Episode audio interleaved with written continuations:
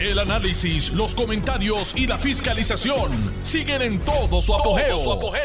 Le estás dando play al podcast de Noti1630, Sin Ataduras, con la licenciada Zulma Rosario. Estamos. Hoy es lunes. Wow, qué rápido está pasando este tiempo, este mes de agosto. Lunes 8 de agosto del año 2022. Esta es su amiga Zulma R. Rosario Vega en Sin Ataduras por Noti1, la mejor estación de Puerto Rico y primera fiscalizando. Tengo un popurrí de noticias para compartir con ustedes, pero debo empezar por indicarles que ayer domingo se celebró el Día del Corazón Púrpura. Ese es un día en que se honran a las personas, miembros de las Fuerzas Armadas que ofrendaron su vida o que fueron víctimas, ¿verdad? Eh, de lesiones mientras estaban en servicio activo. De hecho, hubo una actividad muy bonita que reseñó el gobernador Pierluisi, donde recibió junto al procurador de, los veteranos en Puerto Rico, un gran amigo, eh, que me dio mucha alegría verlo. Perdónenme. Y y creo que es importante que se honren a las personas que han servido en las Fuerzas Armadas de los Estados Unidos, nuestros veteranos, las personas que han ofrendado su vida y por cuya razón y que han recibido heridas serias en combate y por cuya razón han recibido el reconocimiento de un corazón púrpura. Así que eso fue ayer, pero naturalmente no había programa, así que hay que aprovechar el día de hoy para honrar a esos, esas personas, esos miembros de las Fuerzas Armadas, veteranos, la mayor parte de ellos, que recibieron ese reconocimiento de parte de las Fuerzas Armadas, que se denomina el corazón púrpura. Así que ayer fue el Purple Heart Day y dice que it's a day for Americans to remember and honor the men and women who bravely represented their country and were wounded or killed while serving. Así que qué bueno que se les honra, qué bueno que se les recuerda. Nosotros tenemos una deuda de gratitud para toda la vida de aquellas personas que no solamente han ofrendado su vida, que no hay nada más importante que ofrendar la vida. Después de eso no hay más nada o los que lamentablemente eh, salieron heridos de combate, pero que regresaron con vida, muchos de ellos con circunstancias muy difíciles y que llevan una batalla para que se les reconozca y se les den los servicios médicos que ellos necesitan y que requieren. De hecho, yo estuve escuchando en días pasados una entrevista que le hicieron, creo que es a Pedraza, fue Carmen la que le hizo la entrevista, donde él se quejaba de que particularmente los servicios psiquiátricos o psicológicos, los de salud mental, eh, se les hace bien difícil acceder a ellos. Primero porque en Puerto Rico hay una gran eh, necesidad de profesionales de la medicina, que ustedes saben que es un tema eh, que nos agobia en estos días conseguir una cita con un médico en veterano o fuera de veterano. Es un verdadero triunfo. Lo puedo decir yo que gracias a Dios estoy en salud, pero que tengo que atender y tengo que visitar a los médicos y tengo que hacerme estudios, etcétera, etcétera. Eh, coordinar una cita con un médico es coger pompa al infierno, como decimos. Y me imagino que al igual, aunque ese ese espacio que se llama el Hospital de Veteranos y sus clínicas satélites, por lo menos tienen, tienen mayor posibilidades de conseguir esa, esas citas médicas, pero aún así se le hace bien difícil. Así que un abrazo bien grande a todos esos veteranos, a todos esos miembros de las Fuerzas Armadas que, que nos han dado tanto para nuestra democracia y para poder vivir en un suelo donde tenemos libertad, libertad de expresión, libertad de pensamiento, libertad de religión, libertad. Y hablando de libertades, claro que me tengo que acordar el caso de Cuba porque desde el viernes se ha, se ha ha estallado eh, un fuego que se ha tornado prácticamente incontrolable. Y han venido de todos los lugares del mundo, especialmente de México, de Venezuela, de Estados Unidos. De hecho, el embajador o el representante de, el ministro de Asuntos de Relaciones Exteriores ha reconocido la ayuda, la ayuda técnica de los Estados Unidos para combatir ese incendio voraz. Desde el viernes se alega que lo que lo ocasionó fue un rayo. Me está preocupando eso los rayos que están haciendo cosas porque eh, leímos hace unos días que cuatro personas resultaron heridas, dos de ellas alegadamente fallecieron por un rayo que los impactó en las cercanías de un parque, creo que es el parque Lafayette, en las cercanías de la Casa Blanca. Estaban allí pasando el día, estaba lloviendo y los impactó un rayo. Lo menos que uno se puede imaginar es que eso debe ocurrir, ¿verdad? Mientras uno está pasando eh, unas horas de solaz en un parque que es precioso, yo lo conozco, el Parque Lafayette. Así que dos personas son víctimas de un rayo en Washington y un rayo alegadamente fue lo que ocasionó el fuego que se ha tornado incontrolable en tanques de combustibles. Eh, se estaban tratando de salvar uno de esos tanques y lamentablemente se vació uno aledaño, pero no pudieron salvarlo y ya estalló el tercer tanque eh, con combustible eh, crudo. Así que eso, eso sí que es un infierno. Así que bueno, pues rogamos a Dios que se pueda combatir y le agradecemos a todos los que de alguna forma u otra están ayudando al pueblo cubano de Matanzas, que es quien está sufriendo de primera mano esa, esa conflagración. Bueno, en estos días, bueno, ayer, ayer juramentó el nuevo presidente de Colombia, Gustavo Petro. Gustavo Petro perteneció a la guerrilla en Colombia eh, y posteriormente logró insertarse en la política colombiana hasta el punto de que aunque en varias ocasiones perdió, finalmente en la última elección, que fue a segunda vuelta, eh, se alzó con la victoria y ayer fue la juramentación junto con la vicepresidenta Francia Márquez.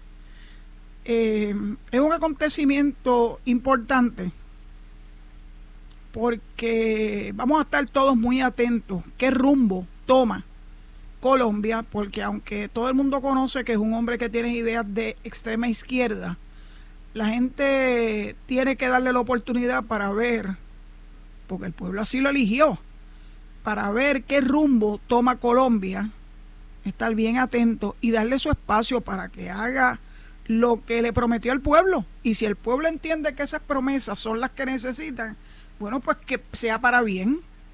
Eh, el hecho de que sea de extrema izquierda no quiere decir que no tiene la capacidad o no va a poder hacer un trabajo bueno para el pueblo colombiano. Ojalá que así sea. Yo no le deseo mal a nadie, y mucho menos un pueblo hermano como el pueblo colombiano. Eh, yo tengo unos vínculos afectivos con personas de Colombia. Eh, de hecho, hay un oyente que particularmente eh, se comunica con nosotros algunos jueves o viernes, José Joe, que vive en Medellín. Así que es puertorriqueño y vive en Colombia. así que, pues, ¿qué deseo para Colombia? Paz que puedan echar hacia adelante, que tienen issues naturalmente y controversias como lo tenemos todos. Y para ellos, claro, naturalmente quiero lo mejor, lo mejor para Colombia. Eh, murió Olivia Newton-John en la tarde de hoy a los 73 años. Para los que no se acuerden de Olivia Newton-John, fue pareja en el cine de John Travolta, Grease. Este, fue tal vez la película más famosa eh, tenía una voz muy particular. Eh, You're the One That I Love. Eh, fue tal vez la canción que la, que la llevó al estrellato. Y estuvo combatiendo por muchísimos años la terrible enfermedad del cáncer. y finalmente en el día de hoy, pues, el, el cáncer ganó la batalla. Aunque ella dio batallas importantes porque intentó darle un giro eh, de medicina natural a la cura de su enfermedad. Y de hecho tiene una fundación que, cuyo propósito es precisamente buscar la cura natural al cáncer. Yo no descarto nada. Eh, con el paso de los años uno tiene que ampliar los horizontes y saber que además de la medicina tradicional, también existen otras opciones. Yo, a mí me gusta la medicina no tradicional. Eh, voy a quiropráctico, voy a... Yo me someto cada cierto tiempo para una condición de carpal tunnel eh, a un acupunturista que es extraordinario, que es un médico. En Puerto Rico solamente los médicos MD pueden practicar la acupuntura. Eh, así que cada cierto tiempo, tal vez una vez al año, cada, cada dos años, pues me someto a una sesión de acupuntura que tiene un efecto maravilloso y abre los canales de energía en, mi, en mis manos para que no tenga ¿verdad? las dificultades que le ocasiona a uno el carpal tunnel syndrome. Cosa que yo empecé a, a padecer hace más de 30 años. De hecho, mi primer acupunturista, eh, no sé ni siquiera cómo llegué a él, allá en el Doctors, en Santurce, en el mismo hospital donde nací, by the way. Eh, Ortiz Class. Eh, tengo que recordarlo porque cuando él me examinó, él me dijo, lo que tú tienes es carpal pero quiero confirmar ese diagnóstico y me mandó a una neurofisióloga que estaba recién graduada, eh, la doctora Ghislaine Alfonso. Y ella me hizo ese estudio, ese estudio que no es muy agradable que digamos, que es la electromiografía, que es el de las agujitas con electricidad. Eh, pero ella corroboró el diagnóstico que me había hecho el TIS y a partir de ahí, pues entonces comencé a recibir las sesiones de acupuntura y me vinieron súper bien. De hecho, años más tarde, cuando yo estaba en el jardín acá en, el área de Boquerón y Lajas, eh, el movimiento repetitivo de utilizar las, las eh, ¿verdad? los instrumentos que utilizamos los jardineros. y yo soy una abogada jardinera, me encanta. Tuve que ir nuevamente a una fisiatra que me sometió nuevamente al mismo estudio y fui a terapias convencionales que no me hicieron absolutamente nada. Me mejoraron, pero la condición estuvo ahí hasta que volví otra vez y me encontré con un acupunturista acá en el área oeste, el doctor Mario Quintero en San Germán, que es extraordinario. Así que yo sí creo en la medicina alternativa, porque son opciones que uno debe tener en vez de estar empastillándose. Yo trato de tomar las menos medicinas ¿verdad? Por boca posible. Eh, porque pues te arreglan una cosa y te dañan tres. Y se lo digo con entera honestidad.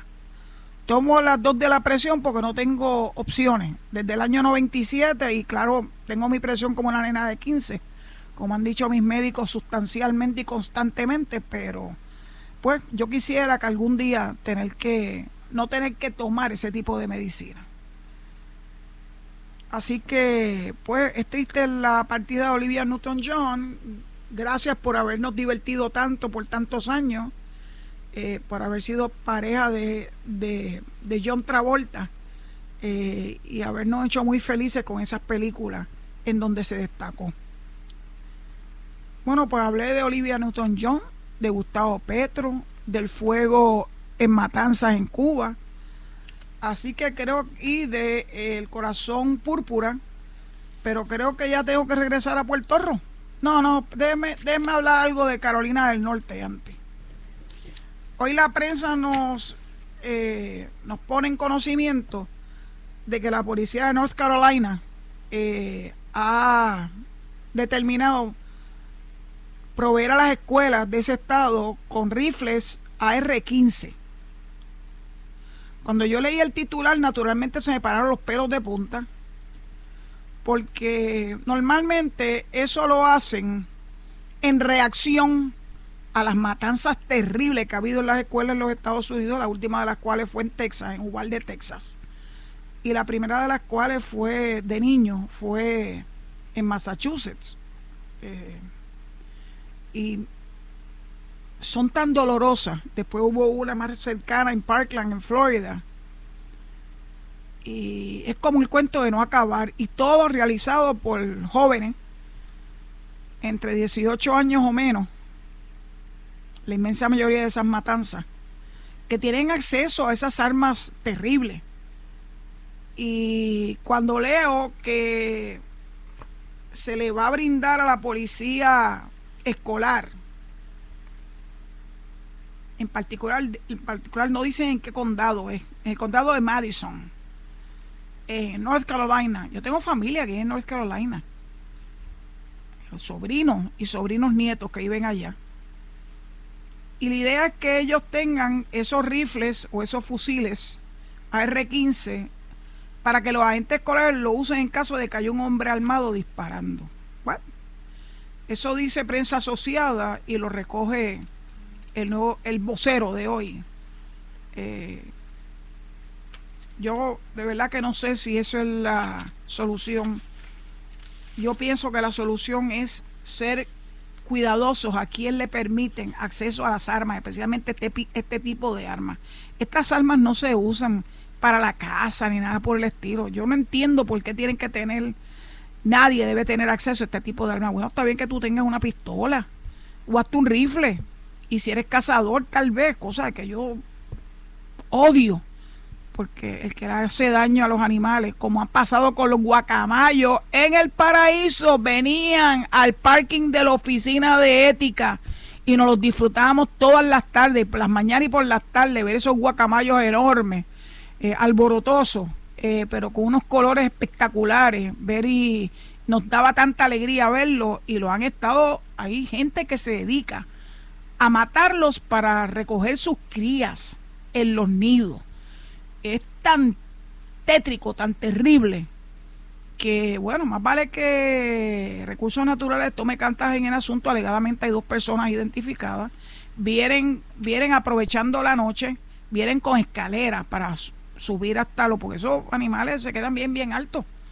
Eh, subir a los nidos y robarle las crías, qué cosa más terrible. Bueno, pues volviendo a North Carolina y los AR-15, dice que ya se le llevó a, seis escuelas del condado estos fusiles semiautomáticos eh, van a estar dentro de una caja fuerte y alegadamente van a tener también yo leí que además de los rifles iba a haber otras cosas en esa caja fuerte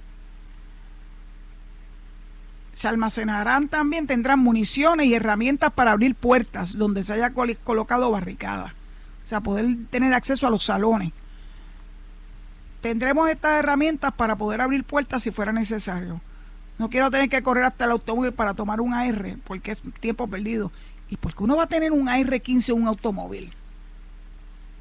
Hay cosas que uno se queda atónito el 22 de agosto reabren las escuelas en ese condado, en North Carolina, y van a tener esa nueva opción, los guardias de seguridad, a tener acceso a R15. Espero que les hayan adiestrado el manejo de eso. Eso aquí lo utilizan de una forma festinada.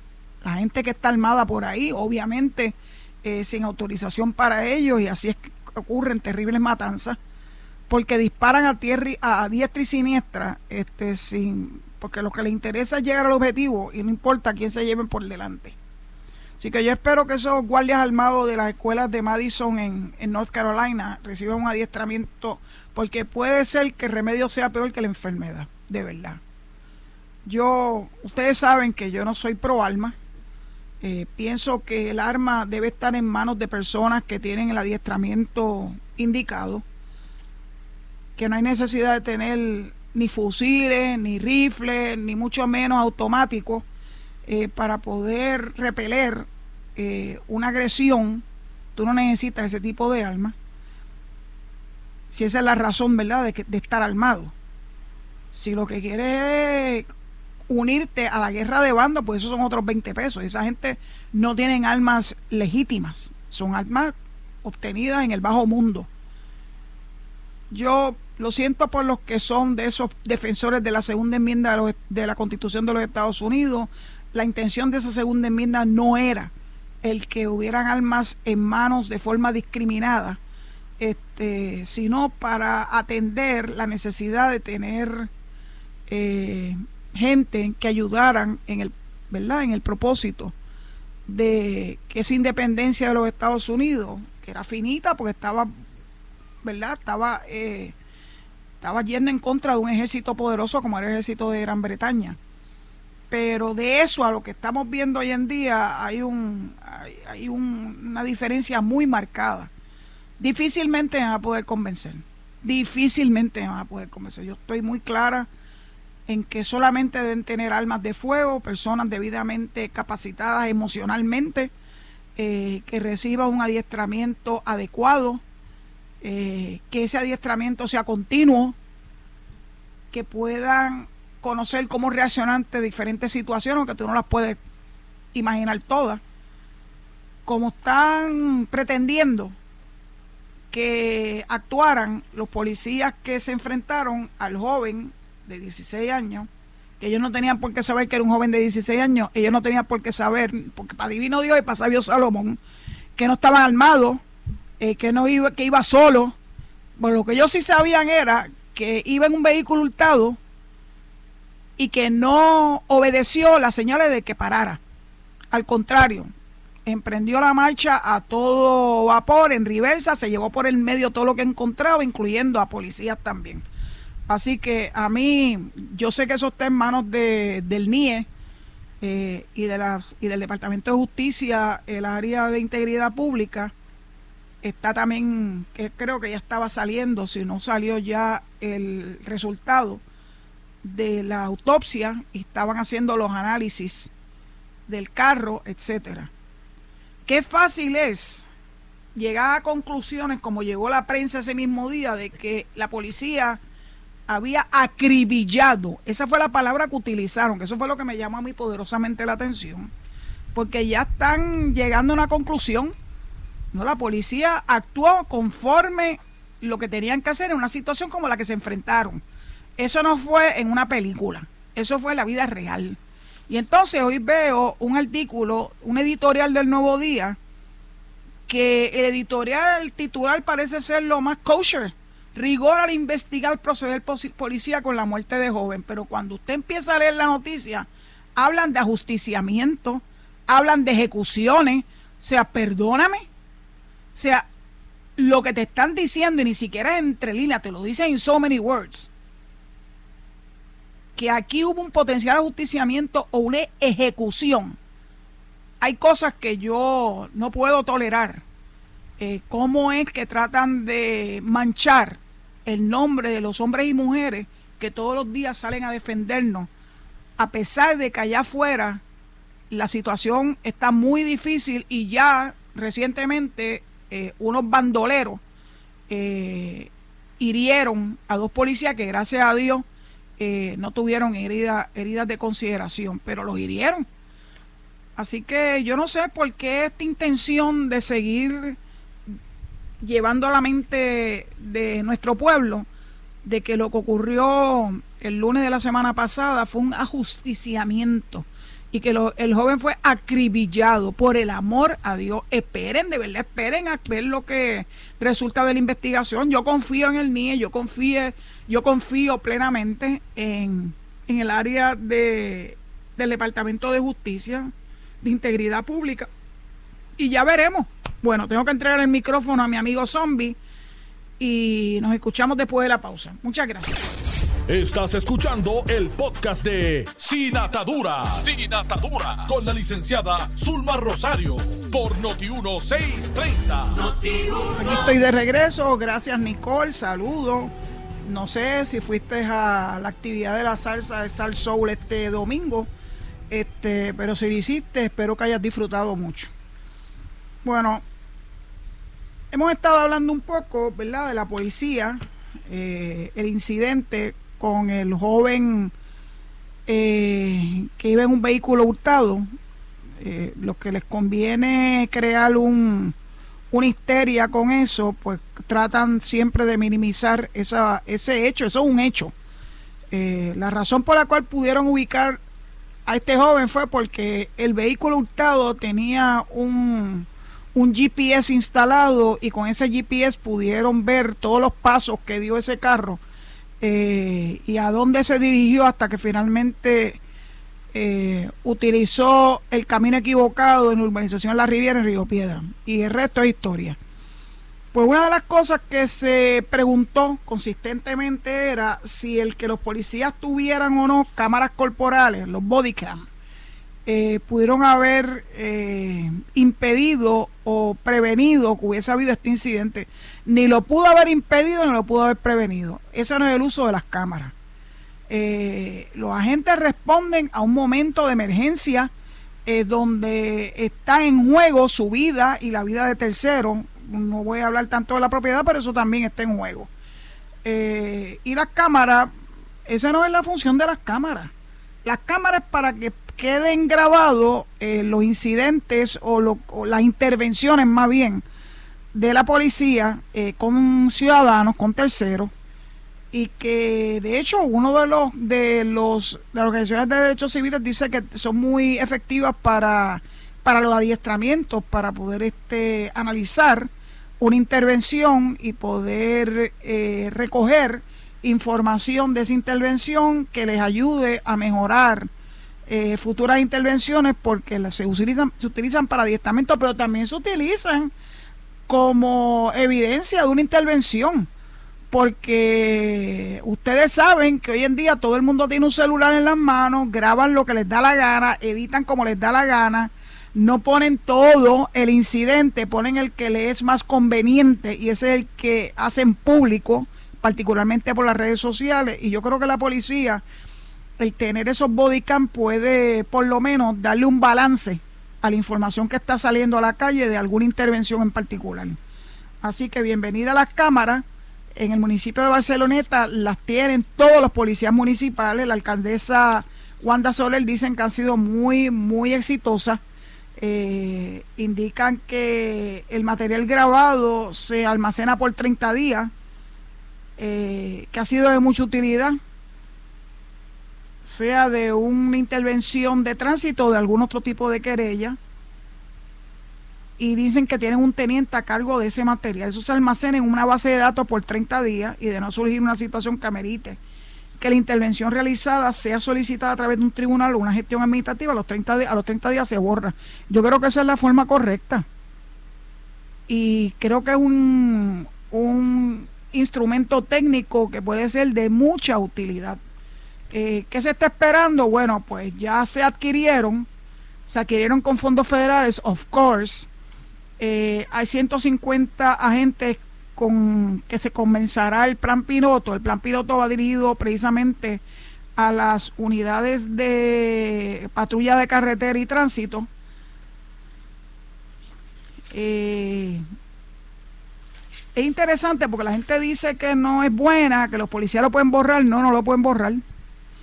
El hecho de que lo borren, eso de por sí nada más eh, abre una presunción eh, de que por alguna razón lo está borrando. Así que no va a ser favorable al policía el que se borre lo que graba esa cámara. Eh, uno de esos abogados especializados en, en derechos civiles, William Ramírez, dice que a nivel federal hay policías encarcelados por evidencia obtenida con estas mismas cámaras, así que por ende tiene, tiene una gran utilidad el uso de estas cámaras. Así que yo tengo la esperanza que dentro de los próximos dos meses, que es lo que nos dice el comisionado de seguridad y el secretario del Departamento de, Seguridad Pública, eh, comience el uso de las mismas luego de que culminen el adiestramiento que requiere el que se puedan poner ellas en funciones. Este fin de semana ocurrieron dos incidentes particulares, uno es, con, es la antítesis del otro. Eh, un conductor que alegó inicialmente que se había quedado dormido y atropelló fatalmente una pareja de ciclistas en Manatí.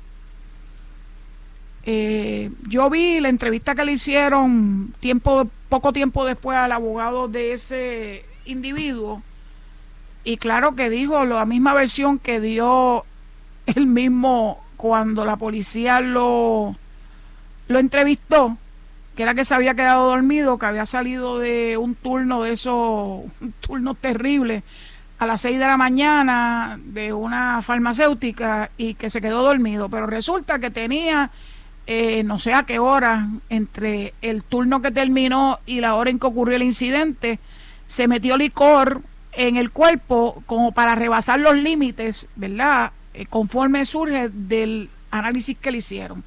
Así que lo, del, lo de la cuestión esa se quedó, bueno, a lo mejor se quedó dormido la turca que tenía, no sabemos, pero se llevó dos vidas dos vidas, dos personas que acostumbraban a ejercitarse por las mañanas eh, y que lamentablemente fueron embestidas por una persona eh, que no tomó las precauciones debidas. Pues yo voy por carretera donde yo voy a ciclista y mantengo como mínimo esos seis pies de distancia entre el vehículo y, los y, los, y los ciclistas. Es lo que dice la ley. Eh, y uno tiene que, no, no vengan con el cuento de que ellos no pagan tablilla.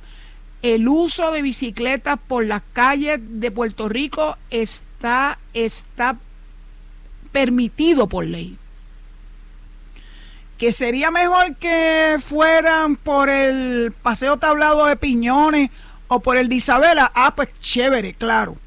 Pero nada impide que lo puedan hacer eh, por las carreteras de Puerto Rico. De hecho, este fin de semana, el domingo en particular, se llevó a cabo un evento espectacular eh, que se llama Los 100 de la Palguera. Los 100 se refiere a los 100 kilómetros. Estos ciclistas que por carretera, lo que se llaman dirt roads o de montaña, eh, acá eso es muy, muy, muy este, apreciado, los mountain bikes y se reunieron 5.000 ciclistas para llevar a cabo una ruta que yo vi el video de una persona que lo publicó en YouTube. Si lo quieren ver, pongan la 100 de la palguera para que vean el video del recorrido. Es una ruta bastante fuerte. Eh, no es por carreteras principales, es por carreteras interiores. Eh, y, es bien. Yo no, yo no creo que yo llegaría ni al primer kilómetro pero es una actividad preciosa. Eh, se reunieron en un lugar enorme en, al costado de la carretera 116, que es la carretera principal eh, que conduce hasta Lajas y eventualmente hasta Boquerón. En una ruta que para mí es muy, muy, muy conocida. Y se reunieron en este enorme espacio para entonces hacer dos tipos de ruta. La ruta de los 100 kilómetros y hay una ruta de 50 kilómetros, sea la de 50 o la de 100, es una cosa bien brutal y gracias a Dios la actividad se pudo dar extraordinariamente bien. Conozco al director de operaciones de campo, mi estudiante querido eh, en el bachillerato de justicia criminal y ya está en, terminando su doctorado, Noel. Noel, gracias por, por compartir conmigo algunos datos de esa actividad y de eso es que se trata. Yo no me atrevería jamás a correr bicicleta por carreteras normales. Sé que la carretera 100 en Cabo Rojo eh, se está planificando eh, hacer un carril exclusivo de bicicletas porque las bicicletas se utilizan mucho, mucho, mucho acá en mi paraíso. Así que a los familiares de Raúl Velázquez y Casey Toro, que fueron los dos eh, ciclistas atropellados en Manatí, mis condolencias, verdaderamente es, es, una, es una tristeza enorme que un conductor aparentemente en estado de embriague por la mañana eh, los atropellara. Es una lástima, una verdadera lástima. Entonces, hablando de vehículos motorizados, eh, el vocero nos indica hoy que dos motoras que estaban en el cuartel de la policía en Manatí, en Manatí, fueron, fueron este, es un, es un estacionamiento donde guardan las motoras ocupadas en el cuartel de patrulla de carretera, en la carretera 670 en Manatí. Pues mire, se tumbaron dos. Eh, rompieron el portón y se llevaron dos motoras. Dos motoras que estaban allí, ocupadas, pendientes a un proceso de investigación. Así que los que se las llevaron, se llevaron esas dos en particular. Yo creo que eso más o menos le debe decir eh, a la policía por dónde, por dónde hacer su investigación. Pues qué casualidad que fueran dos en particular. Bueno, hoy el nuevo día, en su primera plana, habla de que, así se intitula, urge acción ante la incidencia de delincuencia juvenil. Cuando yo leo estas cosas, ya yo voy con ánimo prevenido.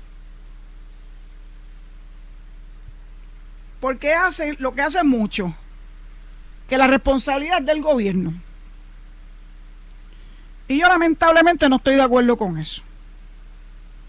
La responsabilidad de la crianza de los muchachos es de sus padres o de sus tutores o de su familiar más cercano, no es del gobierno. Tú decides parir, pues entonces te corresponde a ti, como madre o padre de ese menor, darle su crianza, enseñarle valores, enseñárselos con tu modelaje, no de palabritas, y que esa persona se convierta en un ciudadano respetuoso de la ley. Así es como debe operar esto. Pero todos sabemos que no es así. Si los primeros que le dan excusa a esos muchachos son los padres, escuchen esas entrevistas que le hacen cuando ocurre algún incidente con una persona, con un menor. Es un muchacho bueno, yo lo dejé este, frente a casa de unos amigos. ¿Qué hizo después? Pues no saben explicar, claro que no. Miren, yo tenía una hora de llegada a mi casa y si yo no llegaba a la hora que mi mamá o mi papá me decían que tenía que llegar, sabía que iba a tener problemas y segundo, que no me iban a dejar salir más. Había consecuencias. Hoy en día la muchachería hace lo que le da la realísima gana, porque los padres hacen lo que le da realísima gana. Entonces, la culpa es del gobierno. La escuela no es una niñera. Lo he dicho en más de una ocasión. Tú no llevas y depositas a tus hijos en una escuela como si los estuvieras depositando en un sitio de cuido. La escuela tiene una función. Yo era de las que creía, y siempre lo creo, de que se podía aprovechar ese tiempo que tú tenías, ese tiempo lectivo desde las 8, 7 y media de la mañana hasta las 3 de la tarde, para aprovechar y darle eh, eh, currículo de valores. Funcionó muy bien. Hay evidencia, se tomaron, eh, se hicieron encuestas que decían cuánto estaba funcionando ese programa. Lamentablemente, en el 2013 decidieron darlo por terminado.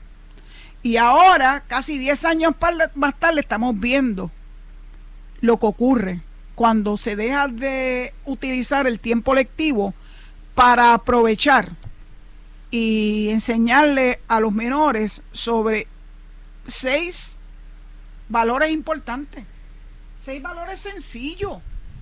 Ni siquiera estamos hablando nada que sea complicado. Justicia, responsabilidad, civismo. Son cosas que son fáciles de poderlas enseñar, siempre y cuando sea de la forma indicada. Yo no puedo entender que eso le hiciera daño a nadie, al contrario, fue de mucha, de mucha este, ayuda. Se utilizaban unos eh, libros por las diferentes etapas del joven, desde kindergarten hasta cuarto año, adecuado para su capacidad de, ¿verdad? de, de aprendizaje. Y era muy, muy este, provechoso los padres estaban contentos, los maestros estaban contentos, se redujo considerablemente la deserción escolar, se redujo incluso la, el que los maestros no aparecieran en las escuelas. A veces los maestros son los primeros que, que tienen problemas y yo adoro a los maestros, pero no todos los maestros son iguales. La comunidad se unió. Y entonces ahora urge acción ante la incidencia de delincuencia juvenil. Cuando se intentó hacer, los mismos periodistas fueron los primeros que empezaron a buscarle faltas y fallas al programa. Ahora están penando. Pues, entonces se les ocurre decir, miren este titular, la política pública da la espalda a los menores. No, la política pública no da la espalda a los menores. Entonces utilizan lo del cierre de las escuelas. Miren, las escuelas que cerraron fueron sustituidas por otras escuelas, porque tú no puedes tener una escuela abierta con 10 estudiantes. Se redujo considerablemente el número de estudiantes y hay algunas personas que piensan que, bueno, pues se tienen que quedar las mismas escuelas porque esa es la escuela de la comunidad. Bueno, sí, siempre y cuando sea provechoso el abrir una escuela con todo lo que eso significa. Maestros, personal de apoyo, personal de comedores escolares, eh, seguridad, eh, administración, etcétera, para 10 estudiantes. No, señor. Las escuelas se cerraron por una razón principal, se redujo considerablemente la matrícula y eso está corroborado con el censo del 2020. Así que no vengan con el cuento del cierre indiscriminado de escuelas como una de las razones por la cual hay delincuencia juvenil. No way, no me van a convencer. Que los altos niveles de pobreza, bueno, pues precisamente para combatir la pobreza, el gobierno de Puerto Rico ha accedido con mucha tesón y compromiso de parte de nuestra comunidad residente, por cierto, felicidades en su boda el sábado y su cumpleaños el viernes precisamente para impactar a las comunidades más pobres de Puerto Rico. Así que la, pobreza se combate con dinero, porque necesitan chavos para comer, chavos para vivir, para poder pagar un hipoteco, para poder pagar una, una, eh, un alquiler, con dinero. Y para eso hay programas del Departamento de la Vivienda, el programa del PAN del Departamento de la Familia, todo eso ayuda a combatir la pobreza. Y es como si no existiera. Yo veo estos artículos y digo, ¿en serio? Una profesora de salud pública dice que los menores se han convertido en ciudadanos invisibles. Yo creo que esta gente todavía están eh, leyendo libros de texto y no están yendo verdaderamente a las comunidades para que vean los programas que hay para ellos no solamente en las escuelas, sino programas extracurriculares para esos menores. Y cuando el gobierno no puede, porque el gobierno no lo puede todo, hay programas como el que les mencioné hace un par de meses atrás de jóvenes de Puerto Rico en riesgo. Es un programa extraordinario. Así que yo de verdad leo este, este artículo, un artículo de tres páginas, tres páginas, donde tratan de de achacarle la culpa al gobierno. Hay una, hay una tabla que dice por qué están en peligro los jóvenes. Factores de riesgo individuales. Oigan esto. Diagnóstico de trastorno de la conducta y estos trastornos conductuales desatendidos. El plan vital incluye tratamiento de salud mental, AMSCA da tratamiento de salud mental. ¿Cómo que están desatendidos? ¿Quién los desatiende? ¿Los padres? ¿Los tutores? Ah, bueno. Pero de que hay programas, los hay. Las escuelas tienen. Psicólogos, tienen trabajadores sociales. Así que no digan que están desatendidos por el amor a Dios. Aquí sí, consumo temprano de alcohol, drogas y tabaco. Y es los primeros que consumen drogas, eh, alcohol y tabaco son sus propios padres. Ahí donde está el modelaje que yo tanto digo. En casa mi papá, yo jamás lo vi fumar porque saben una cosa, mi papá dejó de fumar cuando tuvo a mi hermano Lorenzo, seis años mayor que yo, que cumplió años el sábado, por cierto. Porque él no quería que lo viera fumando. Después de todo, Lorenzo después le dio por fumar y, y está pagando las consecuencias de estar fumando. Pero no fue porque viera a papi fumando. Fracaso escolar. Cuando estaba tu valor de cuenta, los papás iban a reunirse con los maestros y a recibir las notas y ver cómo estaban esos muchachos en su desempeño escolar. Después de eso, hicieron hasta una ley haciendo obligando, obligando a los padres a ir a recoger las notas. Bueno, pues miren, si los padres no se involucran, ahora quieren que sea el gobierno el que los sustituya. El desempleo, oiga, si hay una cosa que no está ocurriendo en Puerto Rico hoy en día, es el desempleo. Los empleos están joscos en todas las áreas habido y por haber, servicios, en construcción, en mil cosas. Cuando más bajo ha estado el desempleo, cuando más alto ha estado el empleo. Así que ahora el desempleo también es causa de la delincuencia juvenil. No me juegues por el amor a Dios. Ah, que quieren algún tipo de empleo particular. Miren, señores, uno empieza, como empezó mi sobrino nieto, lavando platos, con una maestría. Abuelo, porque era la oportunidad de empleo que le surgió de inmediato. Y él necesitaba ser chavito. Pero si tú lo que pretendes es tener un, un, empleo de oficina que te paguen a 25 dólares la hora sin tener la educación mínima, pues entonces, ay por Dios, a mí sí que no me vienen con estos cuentos. Exposición a violencia familiar, sí señor. Sí señor. La violencia familiar lamentablemente existe. Lo vimos en el caso de la jovencita con autismo, víctima de agresión sexual de su propio padrastro. Eso es en el seno de la familia. Violencia familiar, sí, claro que sí. Eso tiene que ser algo que impacte muy negativamente a los jóvenes. Y esta es la parte que más me gusta. Escasa vigilancia y supervisión, sí señor. No es el gobierno que tiene que vigilar a sus hijos, es usted, padre o madre, o tutor. Prácticas disciplinarias severas, relajado y coherente. O sea, aquí si te vas de un extremo al otro, es malo.